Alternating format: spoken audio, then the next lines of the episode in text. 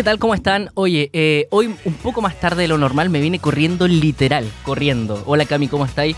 Eh, y bueno, a toda nuestra audiencia que nos escucha a través de iRadio.cl, Nilson, no me mates, por favor, ¿sí? Eh, ya estamos con nuestra primera entrevistada.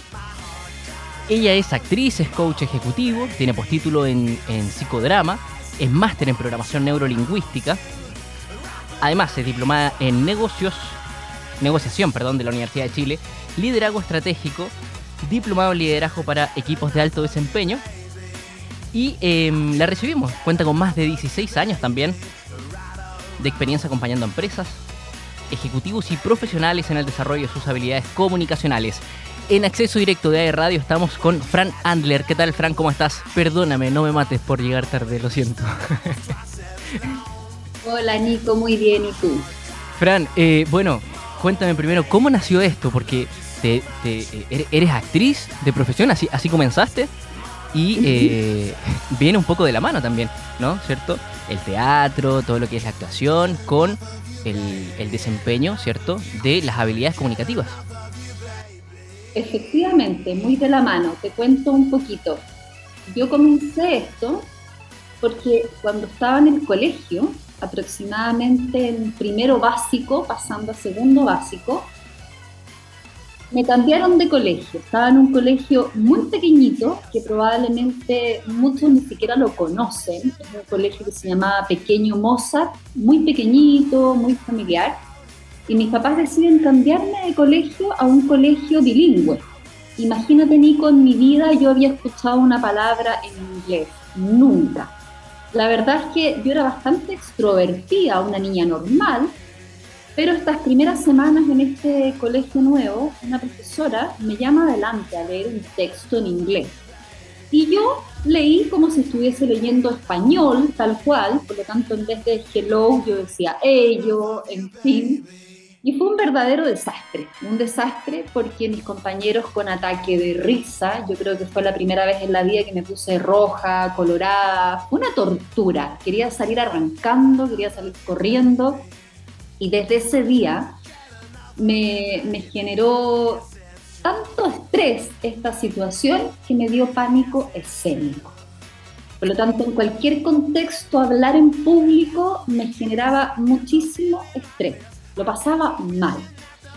Esto me llevó a, primero mi mamá me lleva al teatro, después de varios años, porque se fue acrecentando con el tiempo, y ya en la adolescencia tuve esta primera experiencia, este primer encuentro con el teatro como espectadora y aluciné. Fue una de las experiencias más lindas que he tenido en la vida. Fue alucinante el ver cómo los actores se desenvolvían con esta soltura y desde ahí lograban comunicar sus ideas, en fin. Y eso me llevó a estudiar actuación. Entonces estudié actuación me dediqué varios años a hacer mucho teatro, mucho teatro que me encantaba. Luego trabajé en televisión varios años y un día, por esas cosas de la vida, llegué al mundo más corporativo. Me invitaron a hacer una capacitación para ejecutivos del Banco Central y esta capacitación consistía en el desarrollo de estas habilidades comunicacionales para las presentaciones de negocios. Entonces, ahí volví, algo me hizo clic, ¿no? Y, volví a conectar con esto que, me movía finalmente, que tenía que ver más allá de, del teatro, tenía que ver con la comunicación. Y eso me llevó a prepararme en distintas disciplinas, como tú dijiste, el coaching, la programación neurolingüística, el liderazgo, y me metí de lleno en el mundo más corporativo, organizacional, acompañando a ejecutivos, profesionales, empresas en el desarrollo de estas habilidades comunicacionales. Esa es un poco la historia, ¿no? De cómo llegué acá. Sí, y en ese sentido, ¿cómo, ha sido pasar del teatro, de la televisión, eh, a trabajar directamente con, con, empresarios, con ejecutivos, con profesionales, ¿cierto? En, de altos cargos, en, finalmente en habilidades blandas, es eso. Porque claro, tal vez técnicamente tienen todo el conocimiento para estar a cargo de, una empresa, de una gran compañía, mm, pero de repente nos encontramos, hoy, hoy me atrevería a decir que menos, con esta figura del jefe, ¿no? Como el de la oficina del happening, que, está como medio pasado de moda, este jefe eh, totalmente autoritario, que ordena. Y nos encontramos de repente más con líderes, que es como eh, un amigo, comillas, ¿cierto? Que, va justamente liderando este grupo, a este equipo de, trabajadores. ¿Es, un poco así? ¿Y cómo se trabaja con, con ellos también? Claro, existen, existen distintas dimensiones ¿no? dentro de la comunicación. Entonces, eh, dentro de, estas dimensiones, en el fondo, lo primero tiene que ver con el desarrollo de habilidades comunicacionales a la hora de abordar distintas reuniones con clientes internos, externos, reuniones de negocio, mucho el mundo de las presentaciones. Tú sabes que en el mundo de los negocios hoy en día las presentaciones son parte del día a día, ¿no? Todo es una presentación cuando queremos que vender nuestras ideas, cuando queremos movilizar a nuestros equipos hacia la acción. Muchas veces usamos las presentaciones como una herramienta para mover a otros. Y por otra parte, como bien dices tú, tenemos otra dimensión de la comunicación que tiene que ver más con el desarrollo de habilidades que nos permitan también ejercer liderazgo. Ahora, importante hacer esta primera distinción es que los líderes, o más bien todos como seres humanos, tenemos la capacidad de liderar a otros. Y lideramos desde quién estamos siendo. Por eso es importante el autoconocimiento, es clave en este ejercicio de liderazgo. El liderazgo emerge y brota desde el ser. Por lo tanto, lo que hacemos acá es que los líderes puedan conectar con los recursos personales y potenciar estos recursos para poder acompañar a otros en este camino, como tú dices, de, liderazgo, ¿no? Y, como tú también lo comentabas, ya está obsoleto esto del, del, jefe, que es este jefe más autoritario, impositivo. Si queremos mover a otros a la acción, primero tenemos que comprometerlos emocionalmente. Entonces, la manera de liderar también ha ido cambiando en función de los tiempos que estamos viviendo.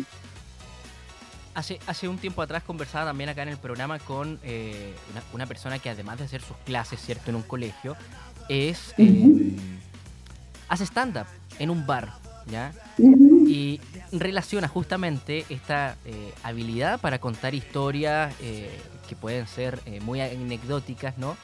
Pero también con el día a día de sus clases. ¿Y por qué me doy esta vuelta? Eh, siento que, me parece, no sé, corrígeme si estoy en, equivocado, ¿no?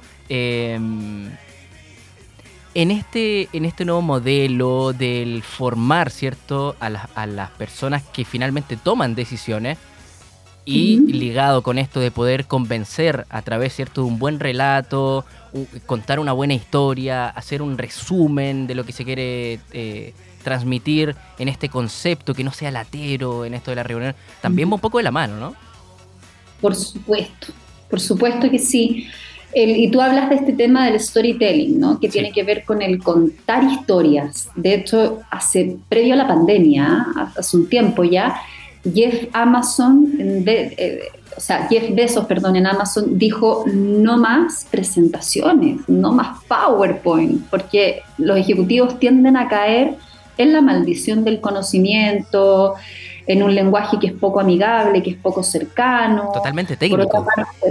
¿Cómo? Totalmente técnico por lo demás. Muy técnico, muy técnico y, no adaptan el mensaje a, la audiencia. Entonces, finalmente la audiencia terminaba agobiada por un exceso de información y las presentaciones terminaban siendo muy ineficientes en cuanto a los objetivos.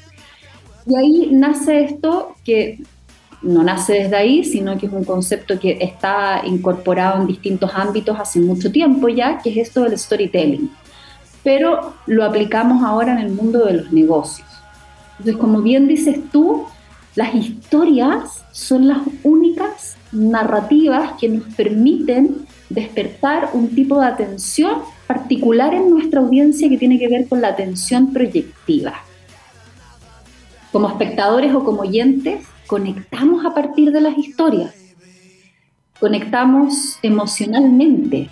Entonces, incluso hay estudios que indican que cuando escuchamos historias o narrativas en formato de historias, se activan ciertas sustancias químicas en nuestro cerebro, como la dopamina, como la oxitocina, que tiene que ver con la empatía, el cortisol, y desde ahí logran ser memorables. ¿Qué mejor manera de involucrar a otros que a través de historias? ¿Qué mejor manera de comprometer a otros emocionalmente que a través de historias? Son entretenidas, son memorables, tienen una serie de ventajas, además son replicables. Entonces yo ya no salgo a vender mi idea o mi producto, mi servicio, sino que incluso otros lo terminan vendiendo por mí. Es muy interesante, es alucinante el mundo de las historias.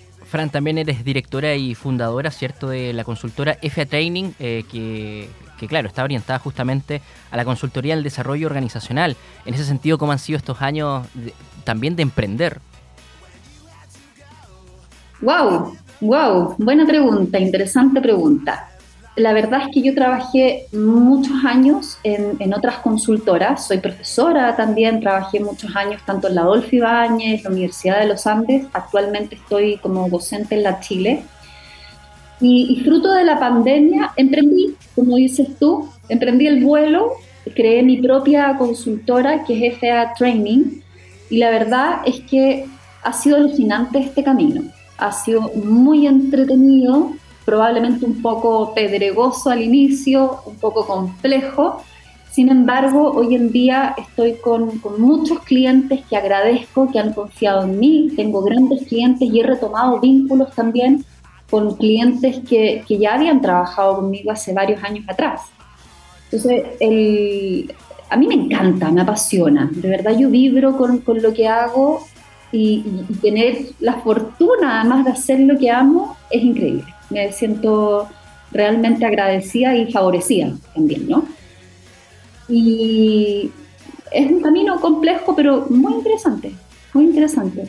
Y estoy con varios clientes, así es que muy contenta por eso, muy agradecida también. A pesar de que las cosas están complejas, en un escenario complejo, pero sin embargo este tipo de habilidades cada día son más requeridas.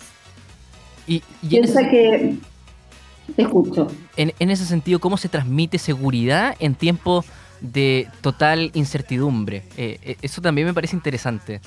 ¿Cómo finalmente lograr que estos eh, ejecutivos, profesionales de altos cargos puedan convencer, ¿cierto? Pero también desde la sinceridad, o sea, estamos en esta situación, bueno, tratemos de guiar, ¿cierto? La brújula por este lado, no sé, no... Qué interesante pregunta, porque me hace reflexionar justamente de, un libro que, he estado leyendo hace un tiempo. No sé si tú has escuchado hablar de Simon Sinek. Probablemente sí, El Círculo Dorado, ¿sí? Él, él tiene un libro que se llama El Juego Infinito. Y él habla que efectivamente las empresas que van a sobrevivir a todas las crisis que hemos estado viviendo no son son empresas resilientes en el fondo, ¿no? que son capaces de adaptarse y flexibilizar y que además tienen una mirada más bien infinita, no a corto plazo. Muchos líderes tienen una mirada más bien cortoplacista, ¿no? pensando en, en, los escenarios que estamos viviendo y en cómo sobrellevar la crisis actualmente, pero dejan de mirar hacia el futuro, qué es lo que se nos viene. Entonces, muchos líderes o jefaturas piensan más bien en semestres más que pensar en generaciones.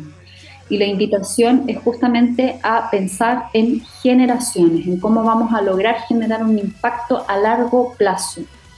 Esas son las empresas que, son capaces de sobrevivir. Y se me viene de hecho un, ejemplo, una historia, que es el caso de Victorinox. No sé, Nico, si has escuchado hablar de ese caso. Conoces la, marca, ¿no? Victorinox. Ah, sí, sí, de la, que son... Las cortaplumas. Las cortaplumas, sí, iba a decir súper herramienta, pero sí, sí, sí.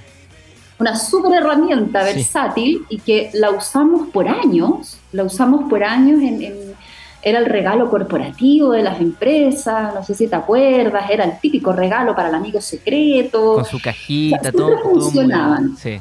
Exacto, porque eran muy versátiles.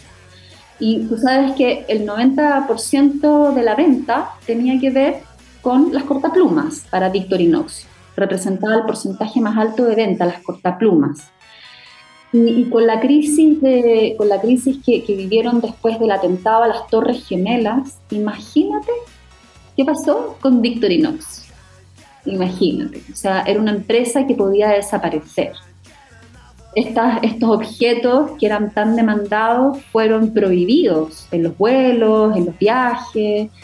Entonces bajaron las ventas de manera considerable. Y el CEO, en vez de desvincular a las personas, reducir los equipos, reducir los costos, más bien se planteó esta mirada a futuro, ¿no? ¿Cómo logramos que la marca permanezca en, en las generaciones a futuro? Y para eso se reinventaron, una empresa absolutamente resiliente, y lo que hicieron fue incorporar nuevos productos que ellos no tenían como perfumes y como equipamiento outdoors que, ellos no, no, necesariamente tenían. Y de esa forma logran coexistir en, en, este ambiente turbulento, en este escenario de incertidumbre, de crisis, y, y logran sobrellevar muy bien esta crisis y salir adelante y hoy en día las navajas, las cortaplumas, representan solo el 30% de las ventas. Ahí tenemos un buen ejemplo, ¿no? Totalmente resiliente. Resilientes, efectivamente. Fran, que tienen esta mirada más a futuro. Y para, para ir cerrando, sé que también eres docente, ¿cierto?, eh, de la Universidad de Chile, pero en el diplomado. ¿Qué mensaje le podemos entregar a los alumnos de, de pregrado, eh, que, de acá de Duoc o a nivel nacional, ¿cierto?, que nos están escuchando, para poder también vender nuestras ideas.